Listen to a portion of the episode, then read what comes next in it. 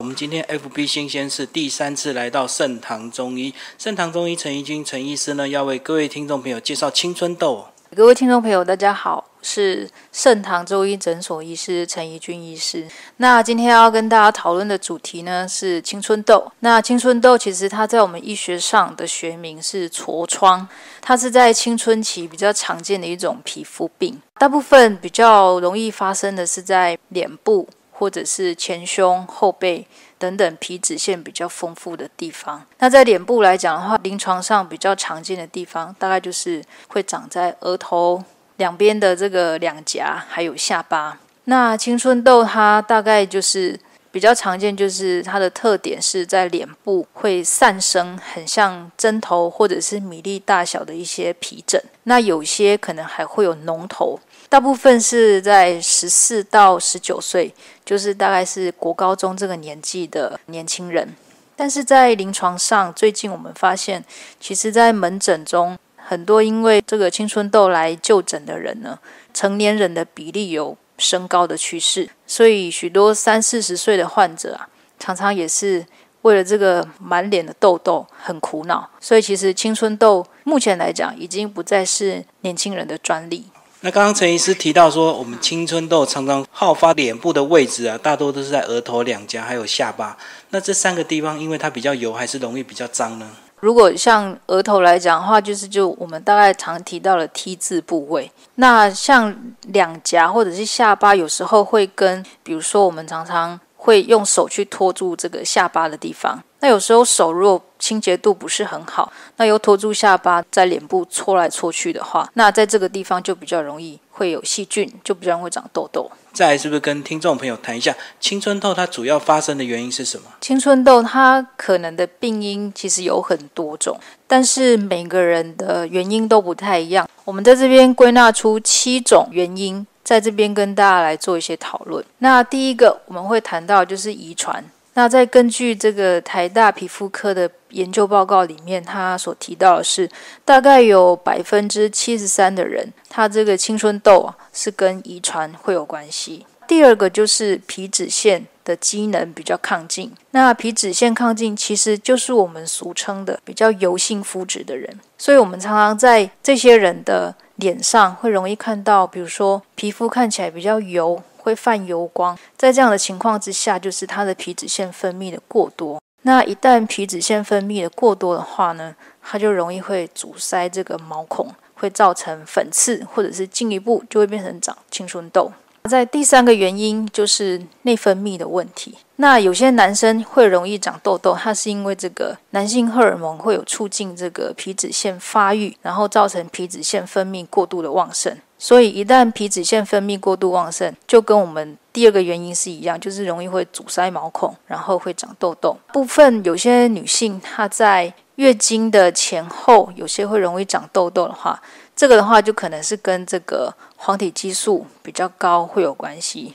或许也有些是经期不是很规则的女生，她的脸上也容易会长青春痘。这些是跟体内的内分泌失调会有关系。第四个原因就是饮食。其实饮食，我们常在这个看诊的过程中会去询问，就是满脸痘痘的人，他们大概平常喜欢吃的东西有哪些？其实，在这个过程中，不难发现，他们比较喜欢吃一些辣的东西，或者是烧烤炸的，或者是甜食，尤其是巧克力或者是花生，这些来讲都容易会诱发这个痘痘容易长出。那第五个原因就是生活作息，现在还蛮多人都比较晚睡，像学生来讲的话，他因为课业越来越重，所以会容易晚睡。那社会人士的话，因为工作量多。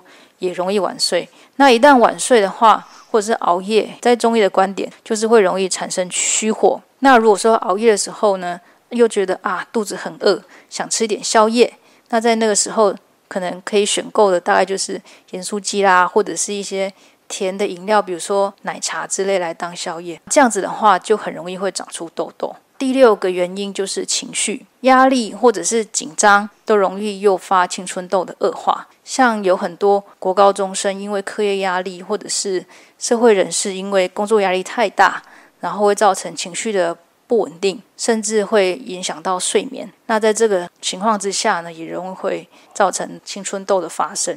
第七个原因就是跟脸部的清洁会有关系。如果说我们使用了一些化妆品的话呢？化妆之后，晚上的这个卸妆的一定要做的比较彻底，不然的话，其实化妆品哦，它也容易会去阻塞到我们的毛孔，然后会诱发这个痘痘的产生。或者是在洗脸的过程中哦，它使用了过度去油的清洁用品，这个反而会导致皮脂腺它的分泌更加的旺盛，所以又会造成下一个毛孔阻塞的机会。陈医师刚刚有提到七个原因哦，那一般我们印象都知道，大概就是什么脸部过油啊，或者是堵塞啊，造成毛细孔堵住，那一定要适当的清洁。那刚刚又提到说过度的清洁也不行，那是不是在洗面乳的选择有什么技巧？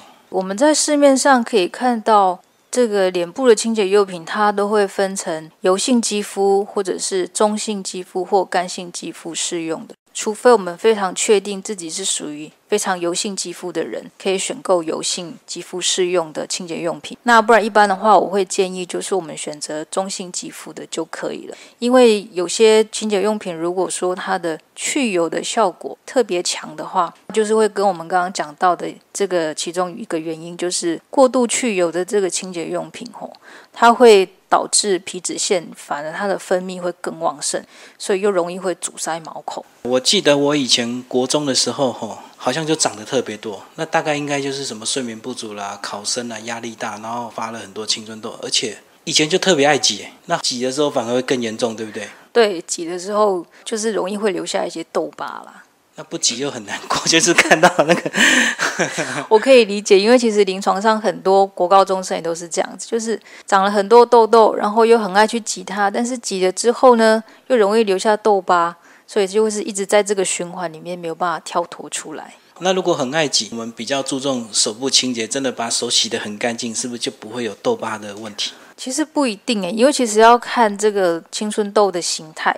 如果说这个青春痘它的脓头比较深，甚至没有脓头，而且它摸起来就是比较深硬硬的感觉，就是发不出来。这个的话，我会建议就是不要太刻意去挤它，因为这个挤了哈，它容易就会留下疤痕，或者是会有那些黑色素的沉淀。可是青春痘好像熟到一个程度，它自己本来就会破啊。对，有些是如果它有脓头的话，就是你去挤它那个脓头挤破，那你要把它挤得非常干净，它反而是可以加速这个青春痘的恢复。但是如果它就是非常深，就挤不太出来，没有什么脓头的话，我建议就是不要去挤它。挤它的话，其实除了自己这个会很疼痛之外，其实后面来讲也不见得会帮助青春痘的复原呢。我们青春痘会不会因为长在脸上的位置不同，而反映出我们身体不同的状况？青春痘它所发生的部位，哈，它是可以去反映身体的状况。其实如果说偶尔长一两颗，那个倒是比较没有那么大的相关性。但是如果说听众朋友们的这个青春痘常常都是会反复的在某个部位。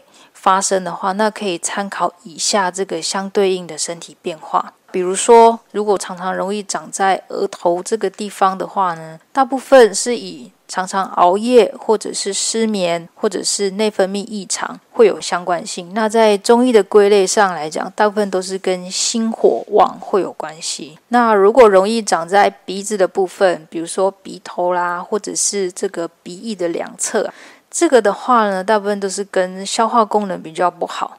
那在中医的归类上面，我们是把它归为胃火旺的这个部分。那如果说在两颊的部分来讲的话，左边的脸颊反映的地方是属于肝，那会跟情绪、压力或者是肝脏的这个功能都会有关系。那在右边的话呢，它是跟这个。肺会比较有相关性，所以比如说有呼吸道的一些疾病，或者是过敏或鼻子过敏都会有相关，就比较容易会长在右边的脸颊。那如果说比较容易长在这个我们嘴巴的四周的话，这个会跟消化不良或者是。胃热会有关系。那在下巴的话，在下巴的话，在女性来讲，大部分是跟骨盆腔还有内分泌会有关系。那在男性的话，可能就是有痔疮或者是便秘等等的问题。陈医师刚刚提到这个，比如说额头，它就是对照这个心火旺，是熬夜跟失眠的关系，跟性别有关系吗？基本上，在我们刚刚提到的额头，或者是鼻子或两颊，或者是嘴巴四周这几个，大部分都是。较通用的，那就是跟性别上来讲没有太大的相关性。至于下巴的话，就是会有男性跟女性的一个区别。很多人传统的观念都会认为说长青春痘就是火气大，所以他们可能就是家长就会买一些，比如说黄连的胶囊啊，或者是青草茶啦、苦茶来降火气。那到底有没有效？这个的话，我们在临床上其实也很常见，就是一般人大部分都会以为说啊，我长青春痘了，一定就是火气大。所以就会去一般的药局买黄连的胶囊，或者是苦茶等等来服用。但是其实不见得每一种青春痘。它都是跟火气大会有关系，因为其实适合服用黄连或者是苦茶的人，他会伴随的症状，比如说长痘痘之外呢，还会有口苦啦、口臭啦，或者是便秘等等火气大的表现。这样子的状况才是比较适合用这个黄连或者是苦茶去把这个火气给退掉。所以其实。如果说长了痘痘之后呢，建议还是需要经由医师去做一些诊断，这样子的服药才会比较有帮助。如果说我们只是啊这样道听途说，自己服用黄连，有时候说不定这个青春痘没有办法治好，然后还吃了一堆很苦的东西，这样实在是很有苦说不出。陈医师刚有提到，青春痘会因为长的位置不同而反映出我们身体不同的状况。既然有不同的位置、不同的身体状况，那我们在治疗上是不是也有不同的方法？在中医的这个治疗的方向上面呢，其实造成青春痘的原因有很多嘛。那所以在治疗上，我们还是需要透过这个辨证论治来做一个治疗，这样子的话效果会比较好。所以在大致上，在中医治疗青春痘的这个方法呢，我们大概是分成五种类型。第一种的话呢，就是肺经风热型，那它这个症状就是会脸部会发红，痘痘呢就是会。有这个很大颗的脓包，经常都会伴随着皮肤的过敏，或者是起疹子，或者是这个类型的人，他本身就有一些鼻子过敏相关性的疾病在，而且他大便会比较干，那小便来讲会比较黄，所以在这样子的治疗上呢，我们的方法就是用清热凉血。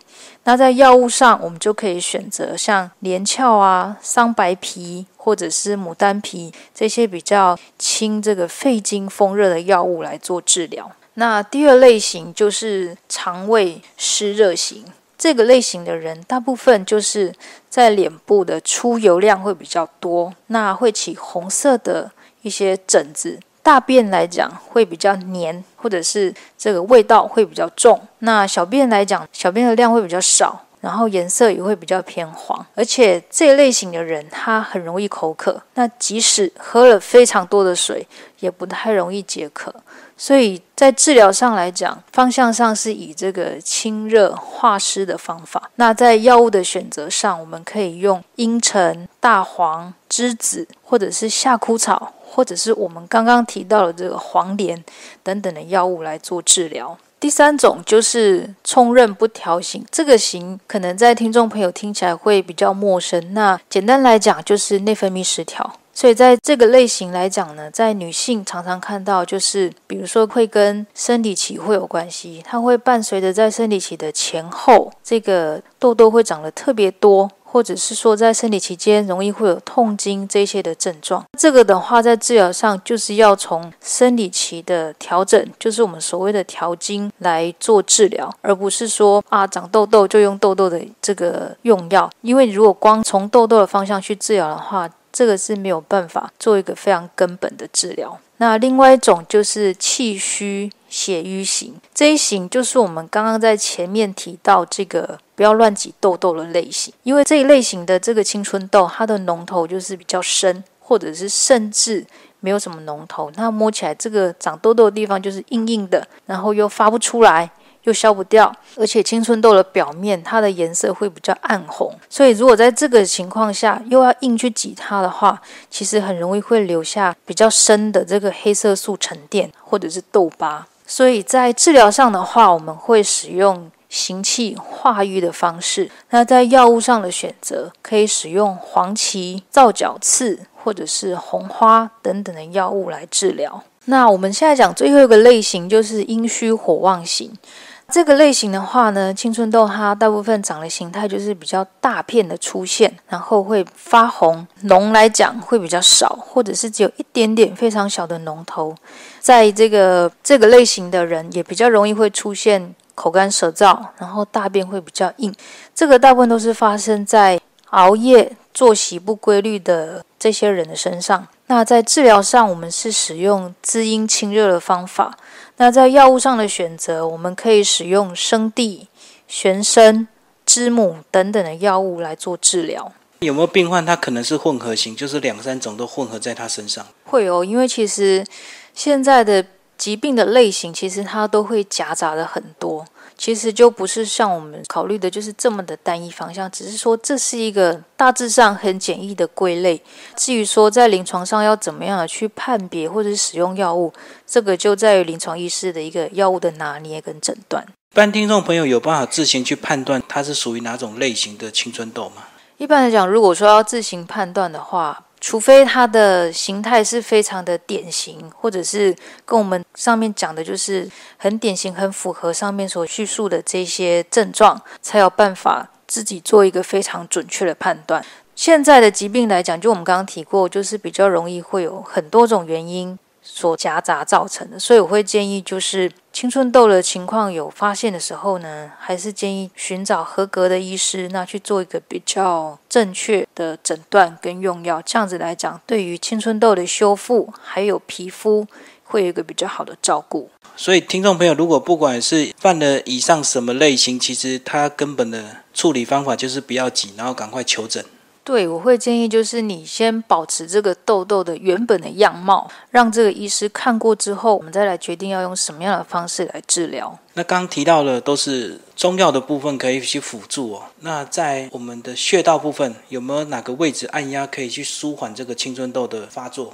在穴道上的选择来讲，我们会先选择两个主要的穴道，一个就是曲池穴。另外一个是合谷穴，那曲池穴在我们中医上呢，它也可以称为就是美容穴。那至于说它的取穴方式的话，非常简单，就是我们曲肘拱胸，然后在这个肘横纹上桡侧横纹端的凹陷处，就是我们曲池穴的地方。另外一个就是合谷穴，合谷穴的取穴方法也是很简单，我们只要把拇指跟食指并拢。那在这个肌肉隆起最高点，这个点就是合谷穴。那在合谷穴的按压方式上呢，我会建议是朝这个食指的方向去按压它，这样子效果会比较明显。那这个曲池穴跟合谷穴是不是也是你常常在看诊会针灸的位置？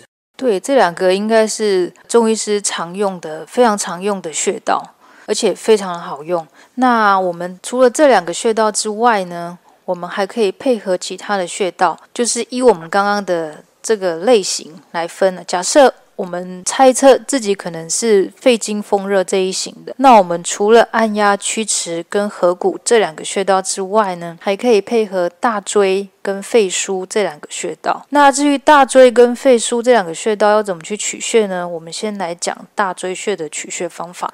大椎穴的取穴方法就是我们在这个脖子的后面的正中线，所谓正中线就是脊椎骨上。那它这个取穴的点就是在这个。第七颈椎跟第一胸椎这中间的凹陷处，这个地方就是大椎穴。如果听众朋友不太容易找到的话，就记得在背后靠近这个颈部会有个最凸的这个点，在这个点的下面一点点，就是我们所谓的这个第七节颈椎跟第一胸椎之间的这个凹陷。再来，我们来谈这个肺腧穴的取穴方法。肺腧穴的话，它是在颈部的正中线，就是在。脊椎旁开一点五寸的地方，那它的点呢是在第三胸椎跟第四胸椎中间的凹陷处。那如果说觉得自己是脾胃湿热的听众朋友，除了我们刚刚讲的曲池穴和骨穴之外，还可以再搭配足三里这个穴位来按压。那足三里的取穴方式，就是在膝盖下三寸。所谓的三寸，最简单的量法就是用我们自己的手指，膝盖下四个手指的宽度这个位置。那它是在胫骨的前缘外一寸，这个就是我们足三里的位置。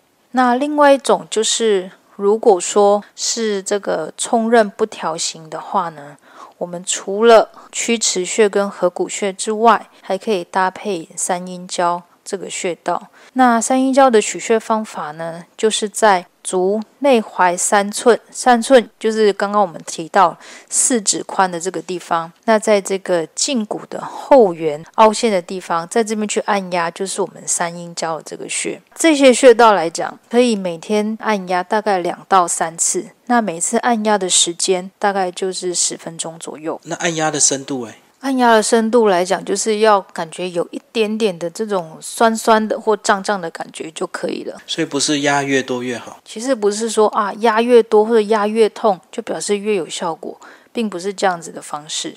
那刚刚提到，除了这个用中药，还有这个穴位，不管是你用指压或者是针灸以外，在生活作息上，最后还有没有什么要注意的？在生活作息上的话，其实大概有几点哦，可能要。跟这个听众朋友来叮咛一下，第一个的话就是说，希望能够养成一个固定的排便习惯，避免长期的便秘。因为其实便秘的话，容易会造成这个肠毒。那肠子里面的毒素最容易就是从这个皮肤的地方跑出来，那就会造成痘痘。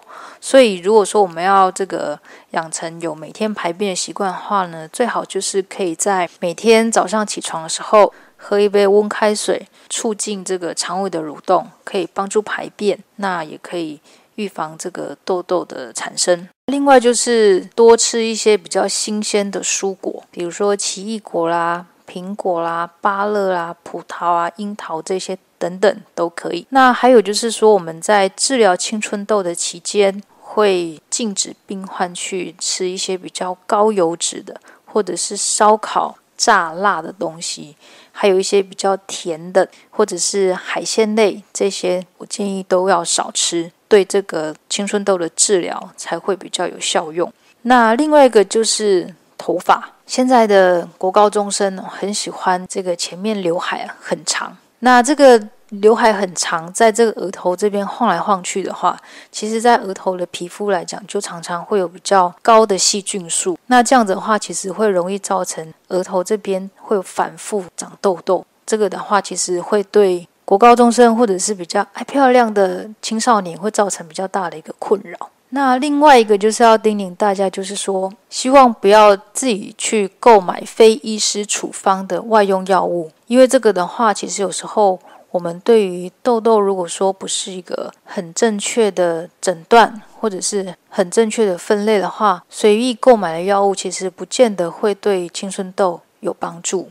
那另外一个就是避免使用太油的一些化妆品，这个的话呢，会容易去阻塞毛孔，所以也会容易造成痘痘的产生。还有就是生活的作息，如果说睡眠可以比较充足，比如说啊，睡满八个小时啊，让这个肌肤可以有充分的休息。那尽可能来讲呢，就是尽量不要熬夜或者是晚睡。那另外一个是跟我们平常居家的清洁会有关系，就是我们睡觉的这个枕头套啊。希望能够定期的清洗，因为其实我们睡觉期间，这个枕头套都在我们的这个脸颊的两侧磨来磨去。那如果说不常定期的清洁这个枕头套的话，上面的细菌也是很多。那这个的话就容易会造成两边就是两颊的这个青春痘会一直反复发生的原因。那另外一个就是运动之后呢，如果说有流汗的话。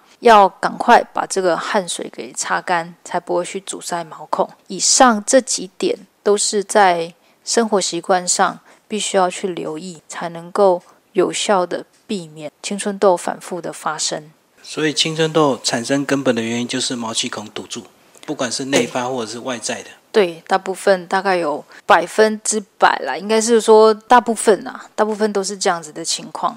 那他有大概发到多少年纪？因为可能老人家他皮肤可能就比较干燥，他就比较没有出油的问题，是不是老人家就没有青春痘？对，因为年纪大的人，他的这个皮脂或者是这个肌肤的滋润度会比较流失，那这个来讲，相对他就比较不容易会长痘痘。所以目前看到大概就是四五十岁还有可能，但是。五六十以上就比较少见。那这样子比例上来讲，是不是青春期的男生会比较容易长？那到了上班族，他可能女性就比较会长，可能就是因为化妆品的关系。其实现在来讲不一定，像临床上看到来讲，国高中这个阶段男女生都有。那如果说，比如说像社会人士的话，男生的话也有，但是比例上是比较低一点点。女性的话就是。可能会跟化妆品或者是生理期这个都会有关系。如果积极治疗的话，一般大概多久可以见到效果？其实如果说我们非常积极的用中医的方式来治疗的话，在服药过程中，大概服药的前两到三周就可以发现，其实有长痘痘的地方会明显的就是消退。那在中医的治疗的过程是这样子，就是既然有长出来的痘痘的部分。第一个就是先让这些长出来的先消退，再来第二步就是让皮肤的稳定度提升，不要再太频繁的长一些新的痘痘出来。第三个就是消痘疤的部分，但是这个每一个阶段大概都是需要一两个月，甚至到三个月的时间，不一定。所以如果听众朋友希望用中医的方式来治疗青春痘的话，是需要一点耐心，那持续服药大概一到两个月的时间，可以得到很好的控制。那接下来的三到六个月就是巩固疗效的时间。那在治疗过程中，如果说我们可以配合我们刚刚讲到的良好的生活习惯，大部分都不太会再反复的发生。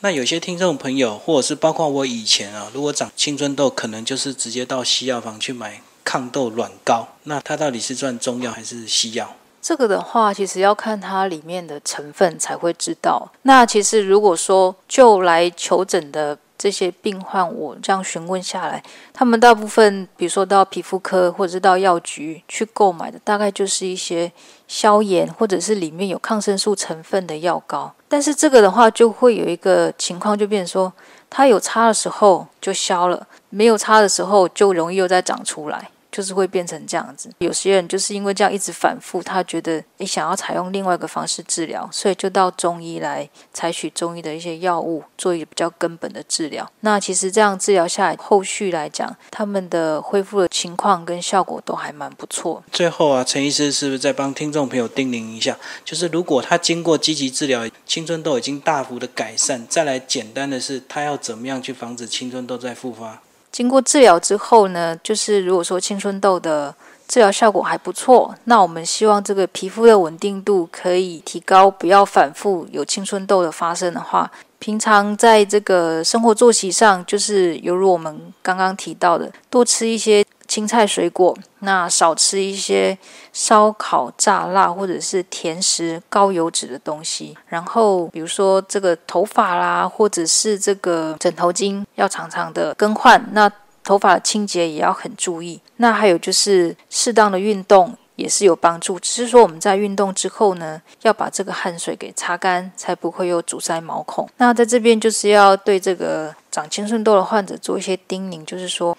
其实他在服药的这段时间，一定要遵从医师的指示，那要耐心的把这些药物给服用完，把一个疗程很认真的完成这个疗程的治疗。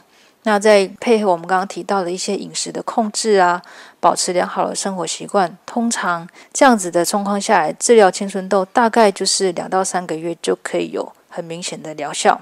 在治疗过程中，希望有这个青春痘困扰的人不要太过于烦恼或心急，就是频频一直换医生。比如说啊，这个医生看了一两个礼拜没有用，就再换下一个。一直在更换医师的话，一方面药物也一直在更换，没有办法做一个很持续的治疗。这样子的话，容易会是事半功倍，而且会是浪费金钱、跟心力还有时间。所以以前我们认为，只要过了青春期就不会长青春痘，这个观念是错的。嗯，这个观念在现在是不见得。好，今天非常感谢陈怡君、陈中医师为听众朋友介绍这一集青春痘。好，希望大家都有规律的生活习惯，才不会有青春痘的烦恼。那今天非常感谢陈医师，希望下一次再继续为听众朋友服务。好，我们今天就先聊到这边，那希望下次再跟大家见面，拜拜。好，拜拜。